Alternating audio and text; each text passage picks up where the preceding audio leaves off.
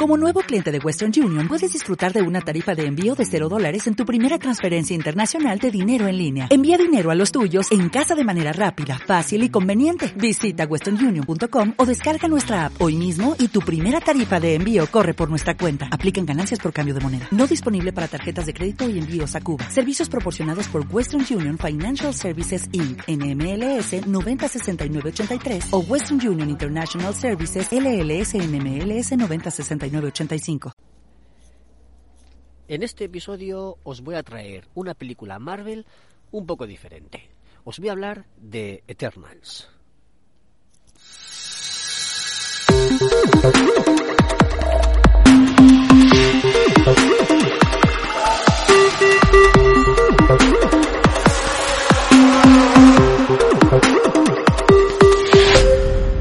¿Qué tal, amigas y amigos del ocio? Bienvenidos a Ocio 2.0, vuestro podcast de recomendaciones sobre cines, series, videojuegos, tecnología, cómics o cualquier otra cosa que caiga en mis manos ociosas. Yo soy David Bernat, Bernie, y como siempre os digo, este es el podcast que se graba mientras paseo el perro.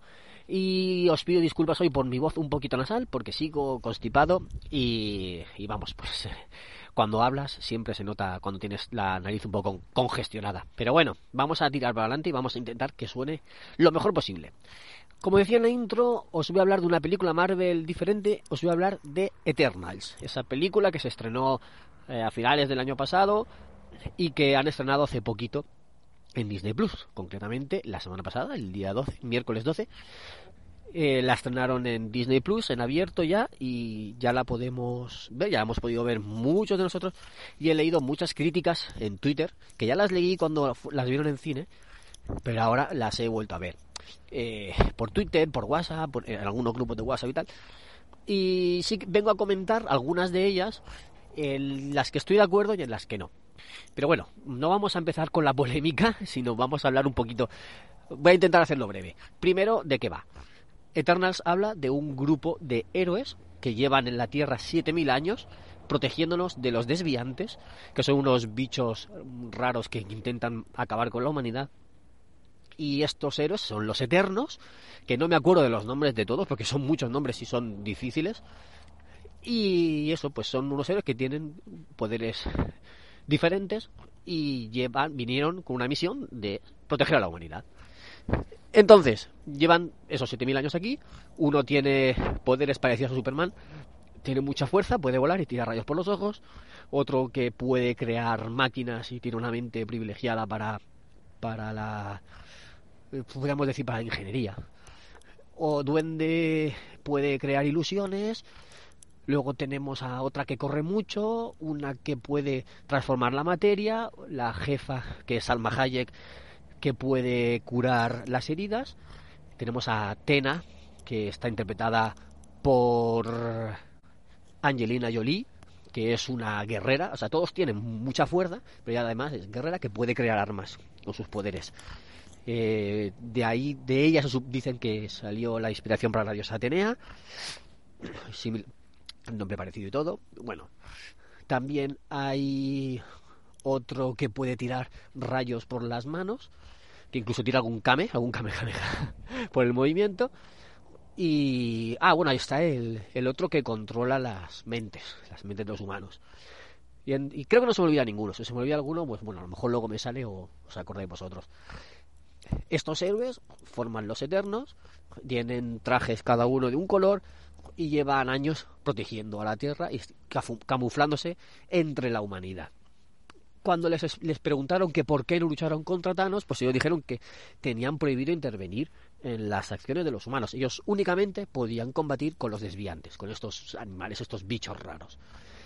Y se les ve, por, ejemplo, en, se les ve pues casi en la prehistoria eh, que tienen que salvarles, en Babilonia también que les salvan de, de estos bichos, en muchas en muchas muchos momentos de la historia. Y bueno, pues luego descubren el, objetivo, el, objetivo final de su misión, porque eh, desde hacía dos mil años que no tenían nada que hacer, siguieron sus vidas, se integraron como pudieron con los humanos y no tenían nada más que hacer porque habían acabado con todos los desviantes. Hasta que por el por el por la glaciación, bueno, por el problema este que tenemos, se habían descongelado algunos que estaban congelados en, no sé si en el polo norte o en el polo sur. Bueno, volvieron a salir desviantes, entonces tienen que volver a entrar en acción. No cuento más de la trama porque entraría en spoilers, pero para que sepáis que eso, que han vuelto ahora porque han, salido otra vez los desviantes y tienen que luchar. Y entonces se están reuniendo otra vez o están desperdigados por el mundo y se están reuniendo otra vez para, para combatirles. Bueno, pues eh, la fotografía de esta película es muy bonita. Tiene unos paisajes, unos atardeceres, una no sé, unos escenarios muy bonitos, la verdad es que te deleitas con, con esos momentos. El ritmo es más lento que en otras películas, es mucho más lento, son dos horas y media de película en los que algunos dicen que no pasa casi nada, sí que pasa porque hay varios momentos de acción que están muy chulos, las escenas de acción, las peleas son, son brutales, a mí me encantan. Y, claro, a la gente que critica este ritmo tan lento de película, yo les digo, eh, es que es ideal, es que estás, estás reflejando muy bien el espíritu de los eternos, porque llevan 7.000 años aquí, no mueren, no envejecen, ellos son igual, pues, o sea, pueden morir si les matan, en una pelea, un accidente o algo así, pero no envejecen. Entonces, eh, que el ritmo de la película sea más lento te hace, te, hace de, alguna forma sentir cómo viven ellos la vida. Para ellos el tiempo es diferente a nosotros. Nosotros lo, queremos todo más frenético porque nuestra vida es corta y queremos vivir lo máximo posible. Ellos no. Ellos no les pasa igual. Les da igual un año que diez. Un año que diez les da igual. Eh, porque ellos cuentan por, por miles de años. De hecho, hay dos que tienen una relación, que estuvieron juntos. Y dice, ¿cuánto, cuánto tiempo estuvisteis juntos? Dice, unos 5.000 años. Imagínate una relación de 5.000 años. Pues eh, pues eso, para que os hagáis una idea. Eh, por lo demás, sí que puede haber alguna laguna de, vale, no, cuando le preguntan que por qué no pelearon contra Thanos, pues dicen que que es porque tenían prohibido interferir en los humanos, de hecho no pueden incluso las, las peleas entre humanos no pueden pararlas, tienen que dejarlos que ellos se desarrollen por sí mismos, solo pueden luchar contra los desviantes. Luego otras en otros momentos tampoco. O sea, como que ¿qué pasa que en la en las batallas final de los Eternos ocurre algo que es grande que se ve se ve desde lejos, salen las noticias incluso, ¿por qué no están ahí los Vengadores ni ningún otro héroe? Claro, esto es después de lo de Thanos, estos son años después. ¿Por qué no han ido los héroes ahí a ver qué pasaba? Eso es un poco que, que dices, jolines, estás en un universo Marvel, eh, nombras a, a los otros héroes Marvel, los reconoces, sabes que están ahí, pero eh, no interfieren, no, no te cruzas con ellos. Parece como que solo que haces mención y ya está, y no, y no los ves. Eso es lo que no me ha gustado. Pero, pero sí que te abre un abanico nuevo.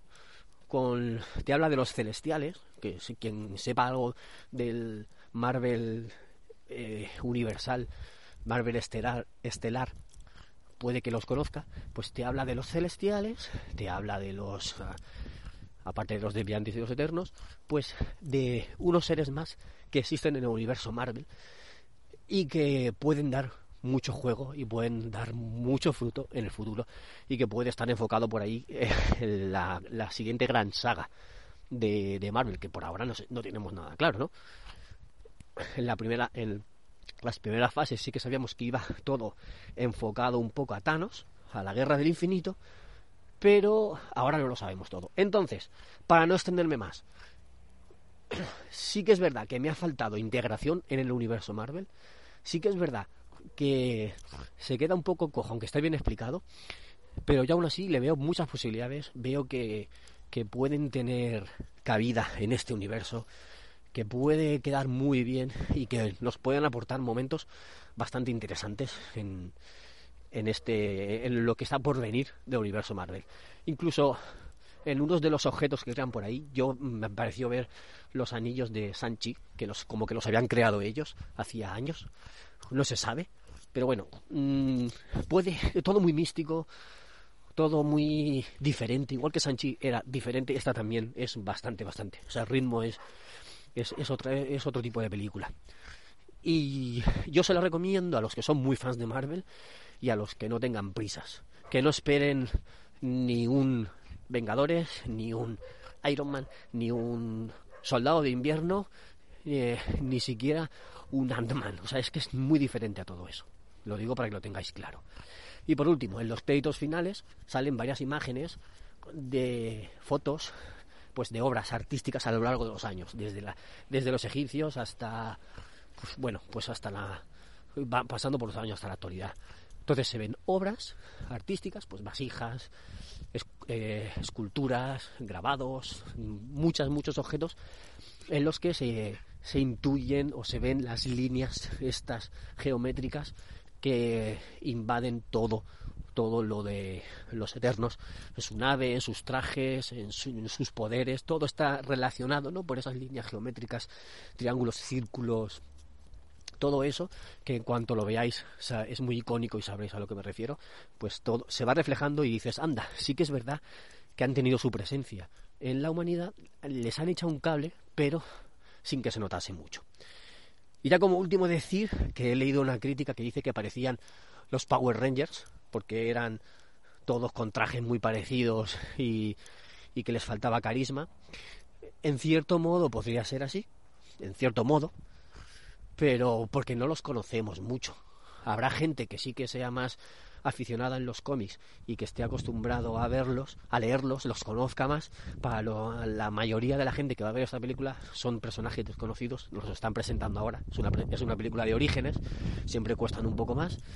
Y, y bueno, la anécdota de los Power Rangers, pues vale. Eh, puede quedar gracioso, pero recordad que los superhéroes siempre han tenido trajes llamativos. Pues estos son un grupo y tienen trajes parecidos y cada uno un color para que se distingan, pues no lo veo tan, tan ilógico, ¿no? Bueno, pues ya está, voy a terminar ya, no me extiendo más, que se me queda muy largo. Había mucho que contar, pero he querido resumirlo lo máximo posible. A mí sí que me ha gustado, no es de mis favoritas, no me ha fascinado, pero sí que me ha parecido bastante interesante, pese a su longitud, porque es bastante extensa, bastante larga. Pues nada, me despido, no me alargo mucho en la despedida, simplemente os recuerdo que os podéis suscribir eh, al podcast y dejar valoración donde queráis. Y nada, nos escuchamos en otro episodio de Ocio 2.0. Un saludo a todos, chao.